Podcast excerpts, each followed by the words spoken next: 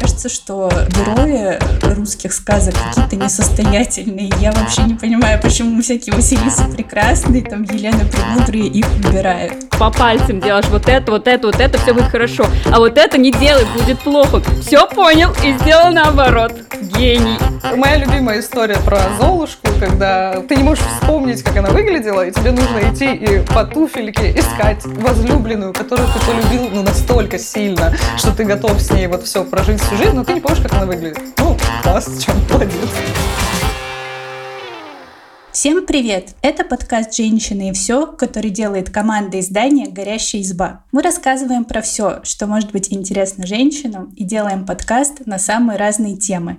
От ностальгии по куклам Барби до второй смены. Я Лера Чебедько, редакторка подкастов «Горящей избы», а вместе со мной, как всегда, выпускающий редактор Вика Анистратова. Всем привет! А еще сегодня у нас супер гостья. Мы позвали на подкаст культуролога Дашу Гунько из проекта «Правое полушарие интроверта», а еще Даша, соведущая подкаста «Интроверт на кухне». Даша, привет! Расскажи о себе, расскажи, чем занимаешься. В общем, представься нашим слушателям и слушательницам. Всем привет! Спасибо большое, что пригласили, позвали. Я невероятно счастлива быть на вашем подкасте. Как Лера уже сказала, я а, лекторка права полушария интроверта по философии и культурологии. Сегодня я буду немножечко просто человек, немножко просто культуролог. Я занимаюсь уже этой прекрасной наукой страшно сказать, 10 лет. Вообще я занимаюсь исследованием в основном русской культуры. Главная тема моя, по которой у меня написана диссертация, это тема смерти в культуре. Сразу жуть, вообще страх и так далее. Но вообще я занимаюсь в основном различными обрядами, ритуалами, главным образом похоронными, но и в том числе и не только. И как они вообще существуют в русской культуре. Ну, в общем, Даша серьезный человек, серьезной базой знаний. И позвали мы ее неожиданно, специально, чтобы поговорить про сказки. Дело в том, что мы подумали, что когда речь идет о героинях, на которых мы там росли, или с которых девочки берут пример, обычно все вспоминают диснеевских принцесс, и почему-то как-то несправедливо забывает наша родное героиня э, русских народных сказок и авторских сказок, хотя там действительно очень много интересных персонажей, с которых можно брать пример, и как раз сегодня мы об этом поговорим. Но для начала давайте вообще разберемся, как у нас с матчастью. Рассказывайте, любите сказки, не любите, что читали в детстве, что смотрели. В общем, делитесь. Сказки вообще, мне кажется, удивительная такая вещь. И как раз здесь уже я могу как раз сказать, как я, опять же, делюсь, как всегда, на человека и культуролога. Как культуролог мне всегда были интересны сказки а, ровно потому, что они все на самом деле так или иначе описывают разные обряды. То есть, когда у нас кто-то отправляется куда-то за 3-9 земель и проходит какие-то испытания, это, по сути, обряд инициации. То есть, человек там должен кем-то стать, чтобы в конце быть там героем или героиней. И очень часто в сказках есть вот эта тема там путешествия, в том числе в какой-то загробный мир. То есть, у нас есть деление на явь и навь. То есть, какие-то вот эти всякие штуки мне как культурологу всегда были интересны. А как человеку в детстве я, например, обожала сказки Бажова. При этом, когда я была маленькая, я думала, что это какие-то... Ну, э, ты не проводишь э, разделение в детстве на какие-то авторские сказки и сказки народные, как уже потом ты это делаешь в исследовании. Мне казалось, что это какие-то исконно-посконные сказки, когда я узнала, что это уже Бажов, это у нас 20 век, я думала, вау, как вообще все это произошло. Я обожала все истории про хозяйку Медной горы, это была моя любимая вообще героиня. Я в детстве хотела быть тоже такой же хозяйкой Медной горы, чтобы мне приносили медный цветок. Но вот, кстати, э, насколько я вообще понимаю, сказки же даже авторские, у них все равно есть вот эта вот основа народная, поэтому их не из головы брал. Это там сказания, легенды. Конечно. И тут мы можем, конечно, сразу обратиться к, пожалуй, главному человеку по сказкам. Это Владимир Яковлевич Проб, который написал «Морфологию волшебной сказки», где он говорит, что вообще самая главная проблема всего литературоведения — это найти вот эти истоки, откуда это все пошло. И оно на самом деле строится во многом на мифах, то есть вообще на каких-то глубинных таких вещах, потом это превращается в сказки, и авторские сказки, конечно, заимствуют все эти сюжеты из какого-то, из фольклора, из мифов и так далее. Я, кстати, в детстве сказки не читала, но я любила их смотреть. И я помню, что вот сказка э, Бажова, мультик, мультик э, «Серебряное копытце». Оно почему а, она меня дико пугала и нагоняла жуть, и она мне не очень нравилась. Но я обожала сказку про царевну лягушку, и более того, я ее э, даже вот пересматривала, готовясь к нашему выпуску, и я поняла, что это, ну, конечно, шедевр. Это не просто мультфильм, это э, анимационный фильм. И знаете, там есть сцена, где царевна лягушка делает ковер из э, дорожки лунного света, там звезды собирает. И я в детстве брала мамин платок прозрачный и играла, и представляла, что это я делаю коверы для своего там Ивана Царевича. Ну хорошо, что не кости в рукава складывала. А у меня на самом деле с самого детства было тесное взаимоотношение со сказками, потому что я росла без интернета. Э, диснеевские мультфильмы у меня появились позже на кассетах в ужасном тогда переводе. Поэтому все, что мне оставалось, это смотреть телевизор, где, собственно, показывали сказки, кстати, советские от Союз мультфильма. Это в основном был как раз э, сказки по Пушкину и по Аксакову.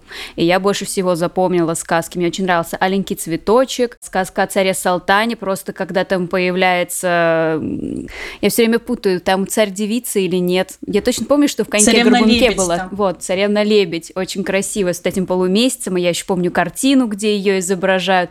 Я прям обожала эту сказку. И да, «Серебряная копытца» действительно жуткая сказка. Там еще озвучка такая немножко вызывает дрожь про криповые моменты я побаивалась аленького цветочка вот этого э, советской мультипликации, там, где показывали вот это чудовище. То есть вот если, например, красавица и чудовище диснеевское, чудовище, оно все равно такое очень хуманизированное такое, ну, ну, можно, если про чудовище так можно сказать, привлекательное, то там это было что-то такое жуткое из темноты. Я помню, что в детстве я очень боялась вот этого чудовища. Да, я тут согласна, что, конечно, когда показывают диснеевское чудовище, ты думаешь, ну, ну, Ничего такого вроде смертельного, а когда тебе весь мультфильм никого не показывают, еще таким голосом жутким озвучивают, то тут, конечно, особенно детская э, восприимчивость сразу придает красок произведению. Давайте, раз мы как бы уже перешли непосредственно к обсуждению сказок, сконцентрируемся на героинях русских сказок. Как вы считаете, в чем может быть их преимущество по сравнению с западными конкурентками? Мне кажется, и я поймала себя на мысли, что на самом деле мне за ними было интереснее следить, потому что, ну, именно как за личностями. То есть мне не важно было, будут ли они в конце с принцами или нет.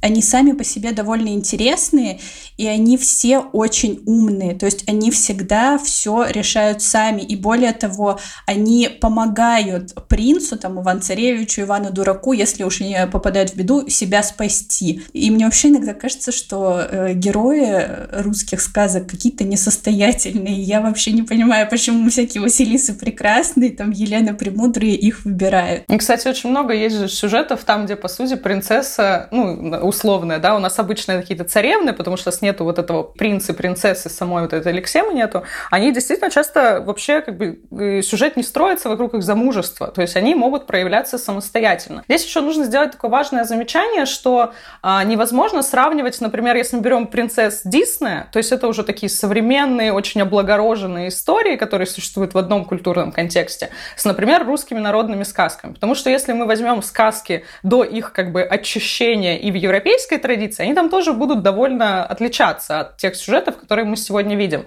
Но в русских сказках действительно есть очень много героинь, и их прообразами во многом, или какими такие тоже взаимосвязанные с этим были персонажи, это были богатырки. Они вот в русской культуре тоже очень важную роль играют. В былинах они появляются там, где есть какая-то Настасья Микулишна, которая оказывается даже сильнее, чем, например, богатыри-мужчины. Она побеждает их там в каких-то равных сражениях, и когда там рассказывают о том, что вот там она боролась с богатырем, и Настасья Микулишна говорит о том, что ой, а мне показалось, что комарики кусают, это ты меня там дубиной бил какой-то. То есть они настолько мощные, настолько вообще серьезные, что оказываются сильнее богатырей. И если мы вспомним из сказок, например, какую-нибудь Марию Маревну, она же тоже, по сути, ну вот такая практически богатырка, то есть она обладает и каким-то умом невероятным, и при этом еще и вполне себе физической силой. То есть она настолько какая-то такая мощная, серьезная фигура, что ей, мне кажется, сложно не проникнуться. И такие персонажи действительно вдохновляют. Или та же Василиса Премудрая, которая оказывается умнее, чем большинство персонажей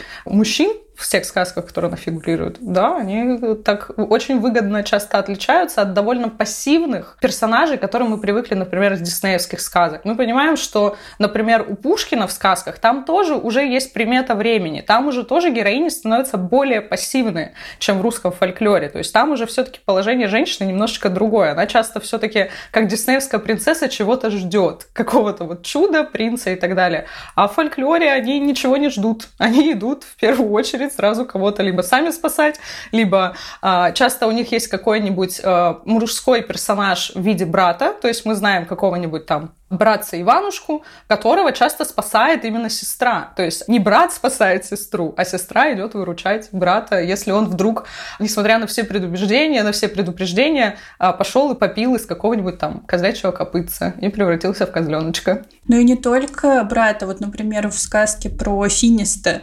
э, про перо этого Финиста, она же в итоге пошла его спасать э, от его новой жены, чтобы забрать его себе. Так сильно замуж хотела. надо было срочно. Есть еще классные персонажи, вот ты уже упомянула, например, царевну-лягушку. Вроде кажется, что канва сюжета такая, что весь смысл в замужестве, что она должна стать вот этой женой для младшего брата. Однако здесь очень интересная такая именно мифологическая есть штука. Это обычно в литературе фольклористике называют архетипом тотемной супруги. Очень сложное такое название, но а, вообще очень много было тотемных животных. И часто мы видим вот эти сюжеты, как раскинула она рукавами, которые похожи на крылья птицы, обернулась птицей. Или вот, например, это такой вот тоже пример такого оборотня, это вот лягушка. А это были тотемные животные. Очень многие славяне жили, например, в болотистой местности. Это было животное такое не противное какое-то, неприятное, а вполне себе покровительствующее. То есть это мощная волшебная сила, и она же там сама тоже очень много именно такого волшебства творит, когда она буквально там мир весь меняет. Так что они вот вполне себе такие, даже там, где есть сюжет вот этого замужества, вроде бы вокруг него все строится, они себя проявляют очень интересно внутри этих сюжетов. Я, кстати, еще вспомнила как раз хозяйку Медной горы. Я тут согласна с Дашей, а, потому что когда даже я, я читала эту сказку еще в глубоком детстве, мне показалось, что хозяйка Медной горы очень сильно отличается от а, многих героинь. Вот мультфильмы, которые я посмотрела, как я упоминала, я в основном смотрела мультфильмы «Союз мультфильм», а это как раз были экранизации в основном Пушкина. Вот как раз, когда, я, когда задали вопрос, а в чем была сила этих женщин, я все думаю, ну там одна что-то сидела, вторая что-то сидела. Вот вроде царевна лягушка что-то делала, тоже ради замужества. Даша как раз упомянула хозяйку Медной горы, она какая-то такая властная, загадочная, то есть она прям так сильно выбилась из образа тех героинь, которые меня окружали. Вот, пожалуй, я бы ее выделила в этом вопросе. Мне нравятся такие женщины до сих пор, так что да, хозяйка Медной горы ролл-модел. У нее есть еще удивительная характеристика, которая сильно отличает ее от многих других персонажей. Она при этом не становится злой. Очень часто сильные вот эти вот женщины, они маркируются как какие-то плохие. То есть, ну вот что-то в них есть такое злобное, темное. Например, мы можем вспомнить ту же Снежную королеву. Она вроде тоже сильная, она вроде такая мощная э, героиня, но она сразу становится вот какой-то плохой. Или, например, мы можем вспомнить там историю про Малефисенту. Нам показали ее уже в новой версии такой доброй, уже понятно, мы видим ее развитие как персонажа, ее страдания, что это такая обида и потом любовь к ребенку, через которую она становится условно для нас доброй. Но часто такие персонажи, вот именно сильные женские, они становятся злыми, вот какими-то отрицательными. А хозяйка Медной горы, она, во-первых, у нее куча власти, у нее куча денег, она такая вся вообще классная и сильная, и все хотят еще как-то перед ней услужиться и каким-то образом, наоборот, мужчины добиться ее внимания, но при этом она не становится от этого плохой. То есть она вот классная, мне кажется, ролевая модель для многих девочек. Да, но это знаешь только в сказке Бажова, потому что в интерпретации уже, которыми занимаются российские киноделы, она часто как раз-таки выступает отрицательно. Это уже, да, такой контекст. Еще здесь очень важно упомянуть, опять же, Бажов часто кажется каким-то тоже старым очень сильно автором, но мы вспоминаем, что он пишет все-таки такие, ну, их можно назвать трудовые сказки из-за того, что есть определенный контекст времени, определенный контекст культуры, в которых он их пишет, пишет, там часто героями становятся простые, но очень работящие люди. Там тот же Данила Мастер — это такой человек, который очень хорошо выполняет свою работу. И э, так как это такой контекст советской культуры, там действительно очень часто именно женщины и мужчины, женские и мужские персонажи, если мы посмотрим на какие-то сюжеты, безусловно, они не являются равными, но нету вот этой совсем такой вот э, жесткой иерархии, что женщина это что-то покорное абсолютно и бессловное, а мужчина это обязательно герой. Нет, он скорее тут труженик, то есть он такой скорее вот человек труда. Ну, очень сильно влияет всегда культурный контекст. Если мы посмотрим на сказки Пушкина, там действительно контекста именно жесткой иерархии гораздо больше. Ну, потому что Пушкин живет уже в, тоже в такую специфическую эпоху со своими трудностями и проблемами. Мы с вами обсудили сильные черты, которые вдохновляют нас в героинях русских сказок. Теперь давайте обсудим э, модели поведения тех же героинь русских сказок, которые, может быть, вас бесят или раздражают. Да, меня бесит и раздражают все истории про дочку и падчерицу, потому что там падчерица всегда терпит, и всегда вот это вот и, и, и даже слова не может против сказать, и ее за это награждать. То есть она пошла в лес, ей холодно, она мерзнет, и когда ее спрашивают, холодно ей или нет, она, вот я этого не понимаю, почему она отвечает, что нет, ей не холодно, когда, блин, тебе холодно. Настенька из Морозка, особенно, да, особенно в советской Морозко. да, экранизации, она еще подобрали такую актрису невероятно миловидную, то есть, ну, она вообще вызывает, я не знаю, хочется реально обнять, согреть, я не знаю, каким-то образом ее помочь и спасти. Вот, кстати, здесь очень тоже четко прослеживается вот эта история про обряды инициации, то есть, что вот ты должна пойти в лес, добыть там подснежники, еще что-то, то есть, ну, что-то, в общем, выполнить для того, чтобы стать героиней. И вот э, Лера очень важную тоже такую штуку заметила, что женские персонажи, они как будто реже прибегают к помощи. То есть мужские персонажи, они заручаются помощью всех. Женщин, каких-то животных волшебных, там, злой силы, доброй силы. У нас женщины как-то, они самостоятельные. Они вот жаловаться, видимо, нехорошо на злую мачеху. Меня вот этот сюжет тоже всегда раздражал. То есть именно какой-то вот этой точке всегда даже не злой отец, а именно злая мачеха. То есть отец как будто какая-то такая часто тоже довольно пассивная фигура, но, по крайней мере, от он него вообще уезжает. Да, и он вообще там где-то не факт, что вообще существует. Всегда есть вот эта вот злая мачеха, женщина, которая обязательно должна вот младшую свою вот эту приемную дочь, названную дочь, обязательно как-то вот выгнать э, на мороз. Вот это меня, конечно, сильно раздражало, и не то чтобы раздражало, но какое-то вызывало всегда, ну что ли, вот это сочувствие, действительно какая-то жертвенность часто в этих женщинах. То есть, когда они там плетут из крапивы эти свитера для того, чтобы спасти своих братьев. То есть, вот этот всегда э, некоторый мотив того, что все достается жертвой. То есть, например, там какой-нибудь э, Иван Дурак или какой-нибудь Иван Царевич, он часто всего добивается, ну что ли, хитростью. То есть, он там может пойти с кем-то на какую-то сделку и так далее. То женские герои, не все, сто процентов, но часть из них, это их главная такая характеристика, это жертвенность, что она готова все отдать, чтобы спасти какого-нибудь вот этого непутевого мужчину, с которым ей как-то не, не повезло в одной сказке оказаться. Кстати, если в процентном соотношении злодейками часто оказываются женщины в окружении, причем не только мачехи, но и та же эта сватья баба Бабариха, до сих пор я ее помню, или сестры. Я все время смотрела «Аленький цветочек», и я не могла понять, почему главная героиня никак не может сказать сестрам, что понять не отстали. Она им и то принесет, и это принесет там, и все как бы я вас люблю, и вообще чуть ли не их там в темечко целуют, а они все на нее э, вот ворчат и ворчат, и ворчат и ворчат. Я прям думала, да что ты мне скажешь? Пошли вон, раз вы так себя ведете.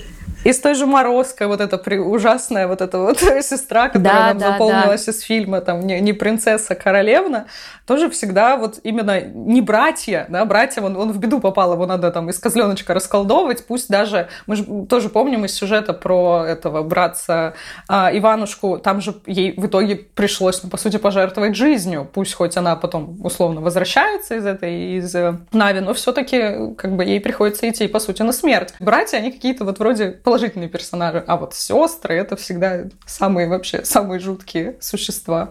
А, мужчины пассивные. Я, знаете, вот просто если говорить в контексте сказки про Аленушку и братца Иванушку, ведьма переоделась в одежду Аленушки, и муж даже не понял подмены.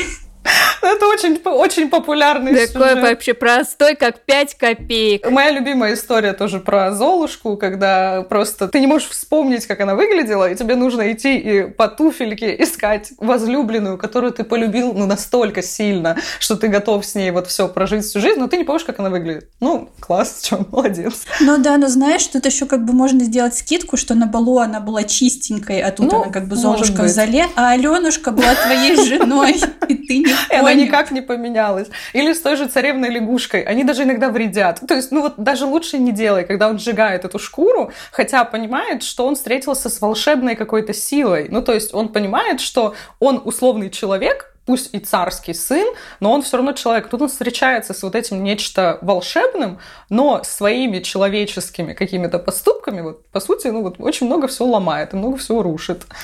Там царевич вообще какой-то бестолковый. Сначала он, главное, недоволен, что ему, видите ли, жена волшебная досталась. Потом он не знает, что ему делать. Ему царевна лягушка прям по пальцам делаешь вот это, вот это, вот это, все будет хорошо. А вот это не делай, будет плохо. Все понял и сделал наоборот. Гений. Ну, младший сын, младшие сыновья как-то обычно вот в русских сказках не, не сильно путевые. Но я вот, кстати, предлагаю поговорить про замужество, потому что мне кажется, и справедливости ради нужно заметить, что героини русских сказок, да, выходят замуж, и часто э, герой их спасает, ну, то же самое, что в итоге-то Ивану Царевичу приходится спасти там лягушку от Кощея, смерть в яйце и все такое, но в этом всегда есть тот нюанс, э, о котором я уже упоминала ранее, что все равно жена помогает ему спасти сама себя. Есть такая история, то есть вот эта история про сотрудничество, и при этом она чаще, правда, оказывается какой-то вот этой разумной силой. То есть если мужчина, вот он иногда, да, действительно делает какие-то очень странные поступки, он может что-то делать через какую-то силу физическую, то есть он может вступить в схватку с Кощеем, чего часто не может какая-нибудь принцесса, хотя вон Мария Маревна как раз наоборот этого Кощея, по сути, и запирает на какое-то время, то есть она его, по сути, побеждает.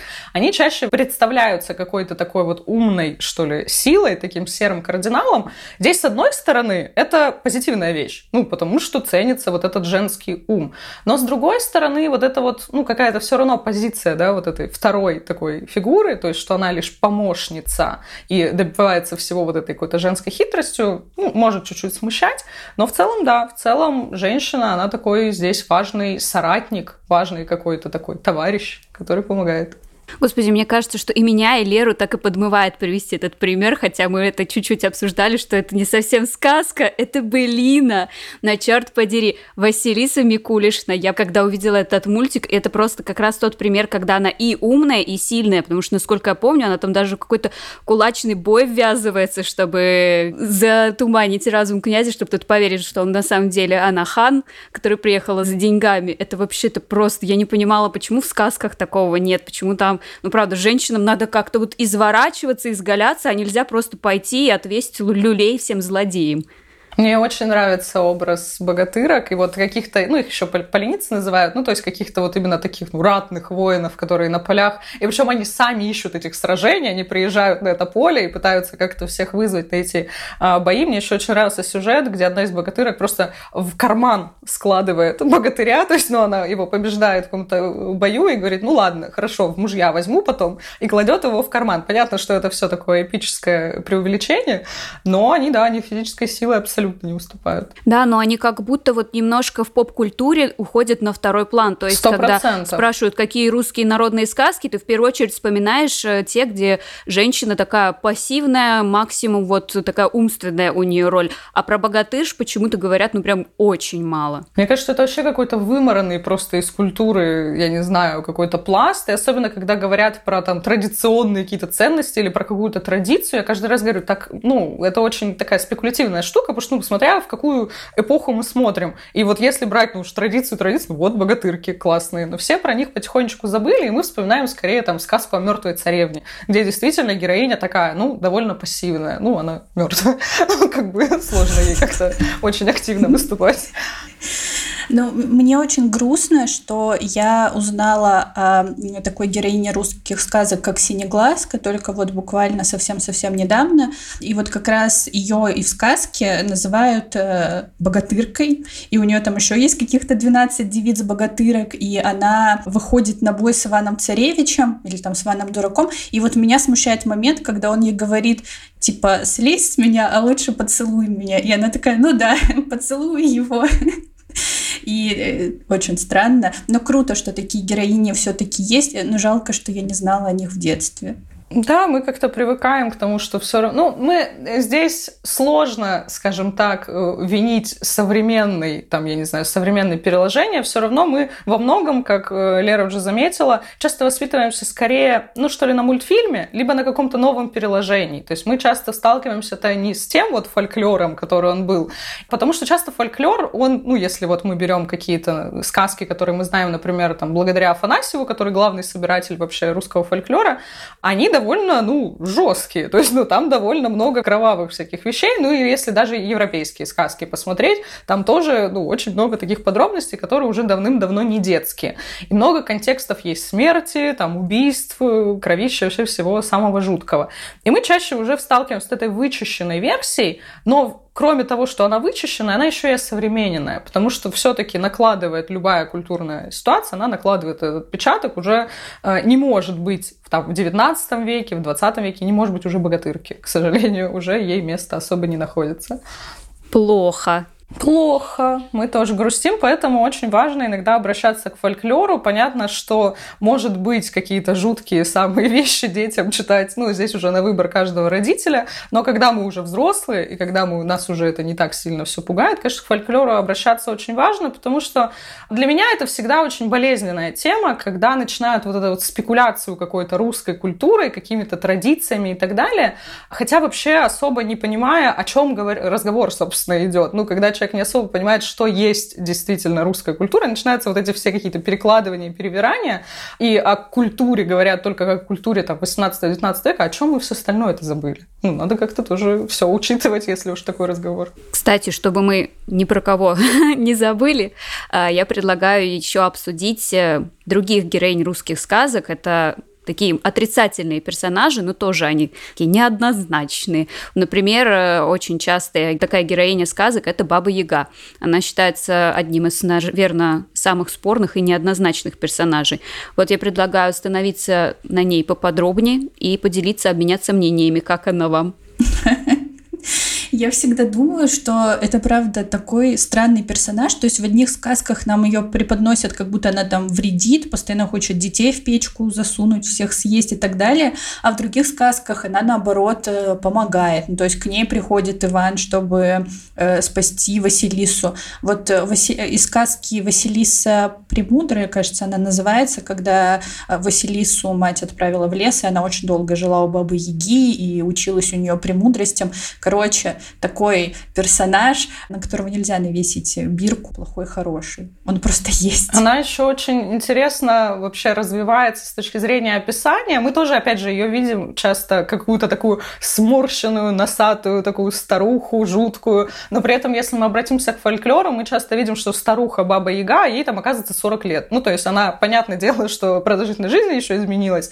И она, безусловно, когда ее визуализируют, она часто вот как раз становится какой-то, ну вот, жуткой чудовищной, потому что, ну, в ее биографии есть действительно какие-то вещи такие, мягко скажем, спорные, но при этом, когда говорят про Бабу Ягу, ее же по сути, главный такой мифологический ее смысл, что она, по сути, охраняет вход вот как раз ту самую Навь. То есть она такой страж, ну, практически аид такой из русских сказок, который вот стоит на страже как бы Яви и Нави, то есть на такой границе между миром уже загробным и, и миром живых. И действительно, это какая-то такая колдовская именно сила, которая часто ассоциируется только с чем-то плохим, но однозначно плохим персонажем ее назвать нельзя. Вот Кощей, он все-таки такой довольно, ну вот, отрицательно окрашенный персонаж, тем более, что ему присуща такая невероятная жадность, которая сразу его маркирует как плохого, то Баба Яга оказывается в удивительном положении, потому что в русских и, да и в любых вообще сказках обычно есть жесткое деление на добро и зло. Но это вообще одна из характеристик волшебной сказки, что вот есть какая-то четкая граница, что нам легко было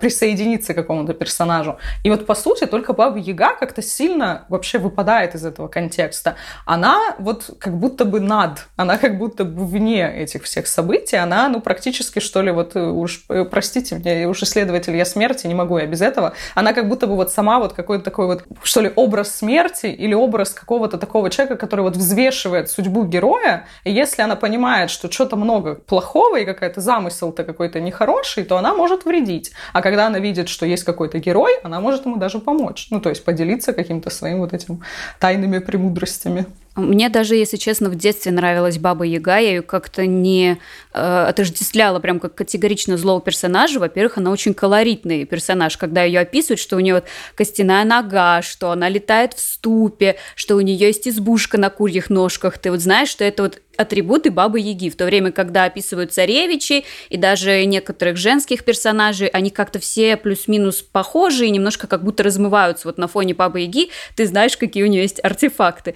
Ну, это могущественная женщина, она умная женщина, она сильная женщина. То есть каждый раз, когда герой с ней встречается, он понимает, что она, она реально может и физическую силу применить, несмотря на то, что ее как бы описывают как Бабу Ягу, да, изначально. Поэтому очень такой классный персонаж, на фоне которого, если честно, даже Кощей Бессмертный как-то немножко блекнет. Он просто, правда, просто злой, просто злой и жадный. А, видимо, Баба Яга за счет вот этого... Да, да. Хотя, признаюсь, вот эта вся тема с иголкой в яйце, вот самое интересное, что в нем есть. А Яга, она как такой перевертыш, и это очень классно. Ты читаешь сказку, если ты еще там не знаешь э, весь бэкграунд, ты даже не знаешь, она будет в этой сказке позитивным персонажем или отрицательным. А я вот, кстати, еще подумала о том, что нам же нигде вроде бы в сказках прям не говорится, что она старуха. Ее просто называют Баба Яга, и мне кажется, что мы слово «баба» ассоциируем с возрастом. Но вообще я немножко пыталась углубляться в тему Бабы Яги, и насколько я поняла, даже вот эта вот костяная нога и курьи ноги, ну то есть, что их куриными э, рисуют обычно в иллюстрациях, на самом деле, что это все вообще не так. И что под костяной ногой подразумевается совсем другое, и под курьими ногами тоже совсем другое. А вообще, кто-нибудь знает, что значит яга? Это вот очень сложно, мы уже встаем на такую, типа, вот именно стезю фольклористов. Их там миллион всяких школ, которые каждый раз рассказывают по-новому, потому что действительно с древними источниками, когда это, например, особенно фольклорные произведения, они же нигде не записаны, ну, толком. То есть, вот, например, Афанасьев их там собирал все, то есть это было устное творчество. И разобраться, где уже, скажем, такая налить сверху образовалась из будущих эпох, а что действительно было, бывает сложно. Здесь по поводу бабы у нас ассоциируется просто это со словом ужасным, некрасивым бабка. Ну, типа вот бабуш, ну, что-то вот от, отсюда, да, что-то что возрастное. А баба — это женщина. Ну, то есть это как бы указание на то, что она как бы э, к женскому полу э, принадлежит, и, соответственно, это такое, ну, просто такое, что ли, просторечие. Вот по поводу Еги, там есть миллион разных версий, которые, мне кажется, ни одна не кажется ни какой-то убедительной, потому что, ну, смотреть на созвучие в современном языке, это вот было дело прекрасного нашего Михаила Задорнова, который просто корни вот славянские там какие-то все вот так вот смешивал и придумывал свою систему языка. Тут, конечно, надо копаться в таких научных исследованиях. Я, к сожалению, не знаю точно вот именно про а, ягу, но часто люди делают такие простые переносы из современного, например, языка о том, что вот яга, что вот у нее там я первая, ну, буква в имени, чего вообще не было в русском языке, значит, у нее на самом деле имя там должно быть, пере... ну, как бы а, оборотное, и вообще нужно смотреть, там, читать его с конца. Короче, версий очень много. Мне кажется, здесь даже это не так суть важно, а вот про образ, то есть про визуализацию, действительно, эти очень многие вещи, они добавляются очень сильно позже. То есть, например, то же самое, что вот она летает в ступе, это, ну, не совсем как бы прям фольклорная история. Это уже такая, ну, что ли, уже более поздняя доработка к ее образу. Скорее всего, из ведьминского такого, в принципе, образа. Но если ведьма летает на метле, ну, наша должна там, не знаю, в ступе летать еще в чем чем-то. Я еще хотела немножко затронуть э, тему интерпретации образа Бабы Яги в современном кинематографе, потому что мне-то как раз-таки кажется, что наше российское кино пытается сейчас, особенно когда снимает сказки, обращаться к там, каким-то народным фольклорным мотивам, но ощущение, что как будто бы они снимают вот так вот верхний слой, и не копает глубже, и поэтому образ Бабы Яги, он выглядит очень карикатурным, и это очень обидно, потому что, кажется, это как раз-таки вот тот персонаж, который может стать, ну, нашей Малефисентой в какой-то даже степени. Мне кажется, что это могло быть влияние советского кинематографа, потому что там, я прям вот точно помню, там вообще Бабу Ягу играл мужчина, и там как раз был образ, что она такая вот карга, прям вот карга с носом крючком, с бородавками, э, такой немножко даже нелепый персонаж, комичный отчасти, и, возможно, все запомнили такие, ага, копировать, вставить. И вот как бы вот к чему мы пришли. Не умоляю, что такой образ может быть, но я согласна с Лерой, что не хотелось бы ограничиваться только этим образом. Да, это прекрасный актер э, Георгий Миляр. Он, да, он именно такой, он очень классная комедийная роль. Ну, то есть он действительно там ее играет вот этой такой злой, носатой старухой. Но мне кажется, что это вообще очень классно, мы даем э, всем режиссерам, сценаристам очень классную затравку. Тем более, что, правда, история с Малефисентой, она показала, ну, вот как бы площадку или что ли пространство для новых переосмыслений тех же сказок, когда мы можем какую-то героиню, которая кажется какой, каким-то чистым злом, по крайней мере, вот в мультфильме диснеевском, который старый, про Аврору, она кажется, вот Малефисента прям какой-то вот ужасной вообще страшной силой, абсолютно вот этой в черном. Она привлекательная, но она все равно какая-то довольно жуткая.